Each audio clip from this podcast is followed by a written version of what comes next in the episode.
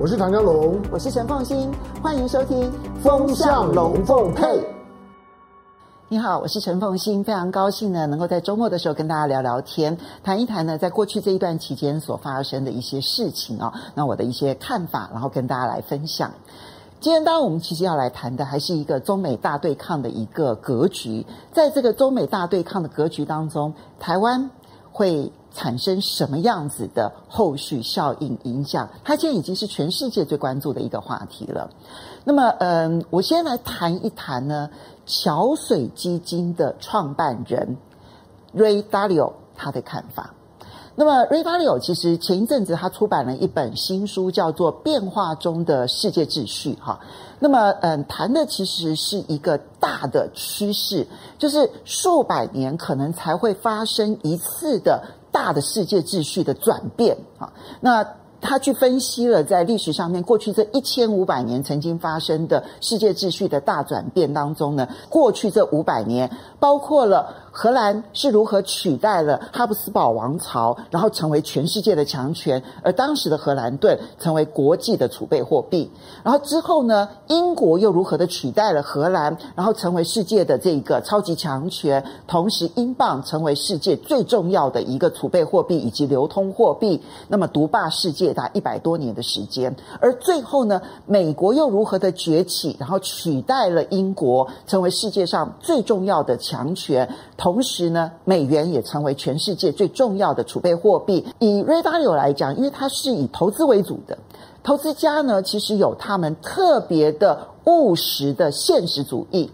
所以呢，他在分析研究的时候呢，他列出了相当多的指标，然后这些指标要去观察每一个国家，它是走一个上升的周期趋势呢，还是走一个下滑的一个周期趋势？那么目前他们的位置就是相对的强势的位置，处于一个什么样子的位阶？而双方有没有可能发生大规模的冲突？不管这个冲突可能是非军事的，比如说贸易战、科技战、金融战，又或者是走到最后的军事战，它其实都用数据化的方式、指标化的方式，然后去呈现。这个彼此之间的关系，好，它的一个大前提，当然跟现在的中美竞争是绝对相关的，因为现在的中美竞争是过去这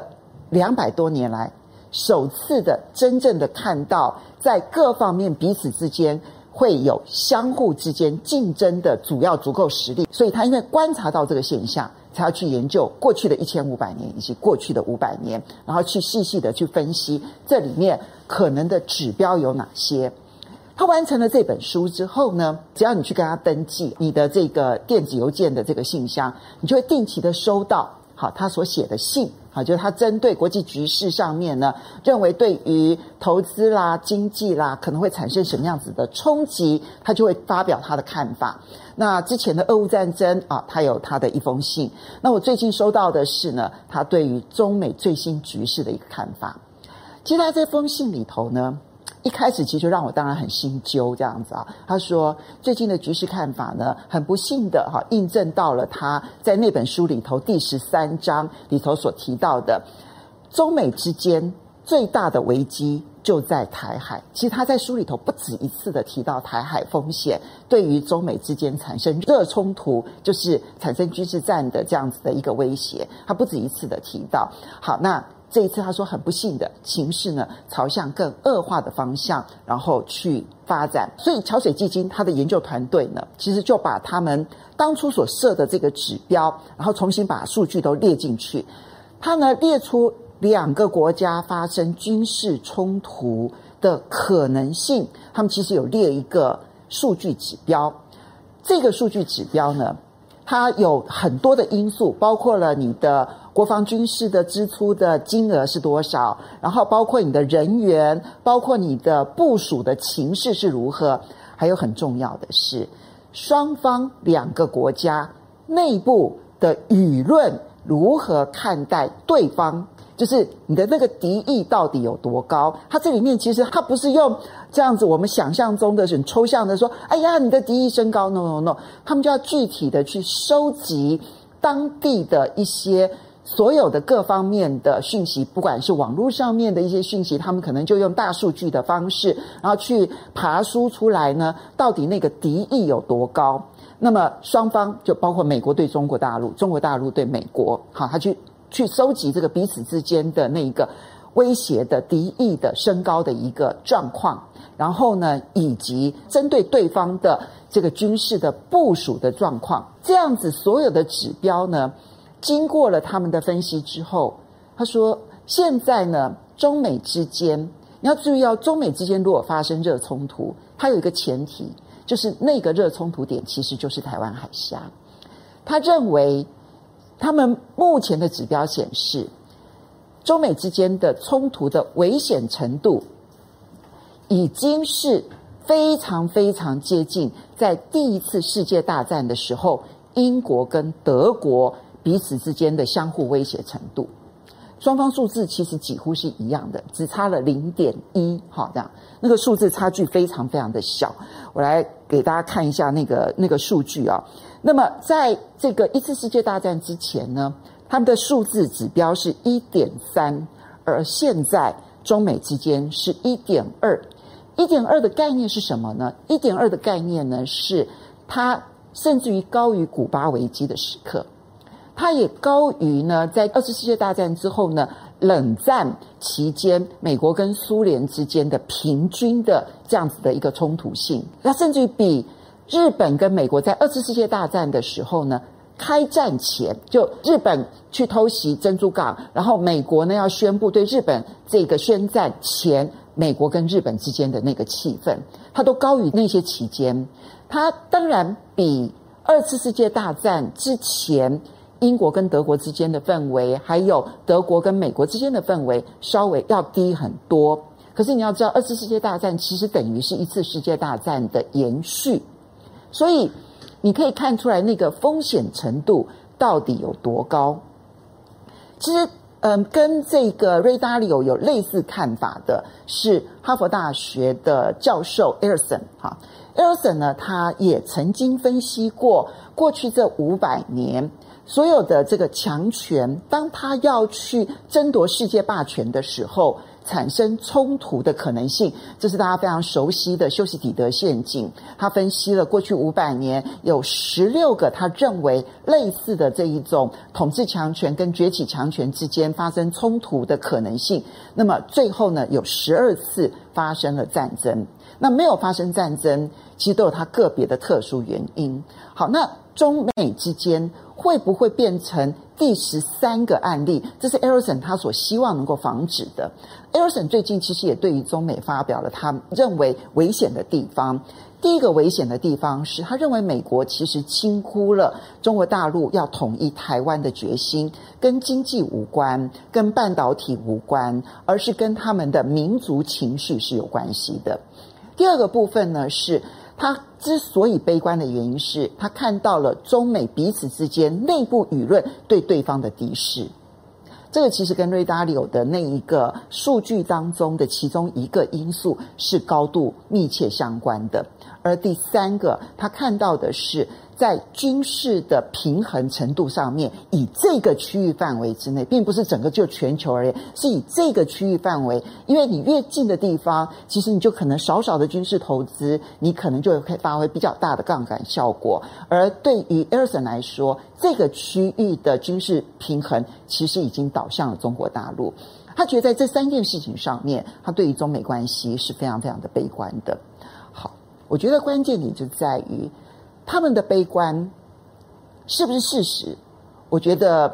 我们不能说它百分之百是事实。事实上，他们两位都希望不要发生冲突，所以他们提出警告。我觉得关键点在于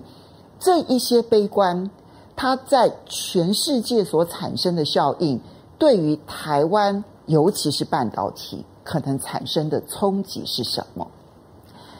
嗯，最近呢，美国刚刚通过了《晶片与科学法案》。当我们看到的是五百二十亿美元对于半导体的直接投资，事实上不止如此，它还有包括了减税，大概减税的税事支出呢，就以税的方式来支出哈，这个是一个专有名词，叫做税事支出，大概有两百四十亿美元，还另外再加上了两千亿美元的一些科学上面的一些补助研究的这一些经费，两千八百亿美元。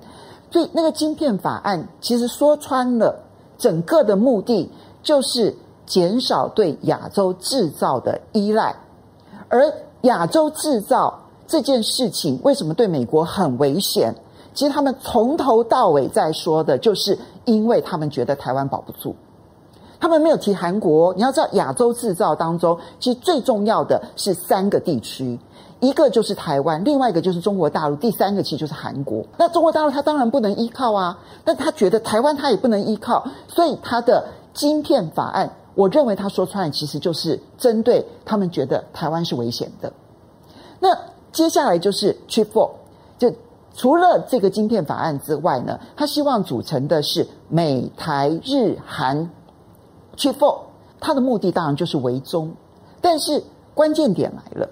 能够围得住吗？能够挡得住吗？现在我们看到是以美国的利益来讲，他当然 Chip 4对他来讲百分之百有利，对于日本来讲，我必须要说，甚至于是百分之一百二十有利。因为就制造层面来讲，日本几乎已经没有什么晶片制造了，但是它有晶片最上游的一些材料科学方面呢，其实到目前为止还是领先的。那这个部分呢，其实它主要的销售对象其实就是生产制造晶片的这几个地方。那相对而言，它比较不依赖中国大陆，它销售的市场是台湾跟韩国。那么，如果说美国能够强化它的制造的话，它多了一个市场，对它来讲何乐而不为？所以对日本来讲，我认为是百分之一百二十有利。可是对于以制造为主的台湾跟韩国，情况就不一样了。台湾跟韩国的半导体出口呢，其实都有百分之五十以上的半导体出口其实是集中在中国大陆，这也很容易想象，因为。半导体说穿了，它就是一个中间的原材料，而这个原材料最终就是要把它制造出来，不管是电视啦、电脑啦，或者是手机啦，然后或者是这一个什么挖矿机啦，或者是各式各样的控制器啦、监测器啦，乃至于汽车上面要使用的晶片，它最终其实就是要有一个最终的产品。那现在最终产品的制造大国其实就是中国大陆啊。那你不出口到中国大陆，请问一下，全世界有另外一个制造工厂可以让你去出口吗？其实是非常有限的。越南有一点点，那么东南亚一部分，因为这一些我刚刚讲的这一些终端产品，它其实技术性还是蛮高的。就你要快速的移往其他地区，几乎是不可能的事情，因为它牵涉到了很多的供应链、很多的基础建设，更重要是。大量的符合技术的工人，好，那市场在那边，请问一下，你这边说要围中，那你有另外一个可替代的市场吗？这就是韩国焦虑的地方，因为韩国很清楚的知道，对他们来说，半导体是他们的生命线，所以他们必须要保住他们的市场。这就是为什么韩国总统尹锡悦他宁可不去见裴若曦，然后呢，他要派朴正呢，这个他的外交部长到中国大陆的重要原因。那可是对台湾而言呢？我觉得台积电现在其实他是满肚子的委屈，他不断的接受美国媒体的访问，他告诉美国说：“你们要发展自己的制造，其实是不划算的事情，是不合成本的事情，是没有道理的事情，你们不应该担心台积电。”但是他没有办法说服美国，他当然没办法说服美国，因为他没有办法解决那个大的中美对抗的大战略问题。所以今天的关键点就在这里。Ray Dalio 作为一个投资者，他提出了他的警告，而战略的研究者 Elson 哈佛大学的教授，他提出了他的警告。纯粹就制造投资的角度来看的话，那你认为所有希望来台湾投资的人，要不要先考虑这个风险？尤其是这个风险里头，就算没有最糟的状况，就是台海战争发生，但至少有一个美国希望不要依赖台湾半导体这样子的一个大环境下，你认为他会做什么样的选择呢？这个对台湾来讲是一个很长期结构上面的压力。我不敢说这件事情它立刻就会让我们好像就一蹶不振，它真的比较像是温水煮青蛙，然后水温调高了。我觉得现在的情况就是美国官员所形容的，现在正在温水煮青蛙，而水温调高了。这是我们现在必须要去看清楚的一个大的一个趋势。好，在这边呢，分享这个我所看到的一些讯息，非常高兴啊，在周末的时候跟大家聊聊天。我是陈凤馨，我们下个礼拜再见喽，拜拜。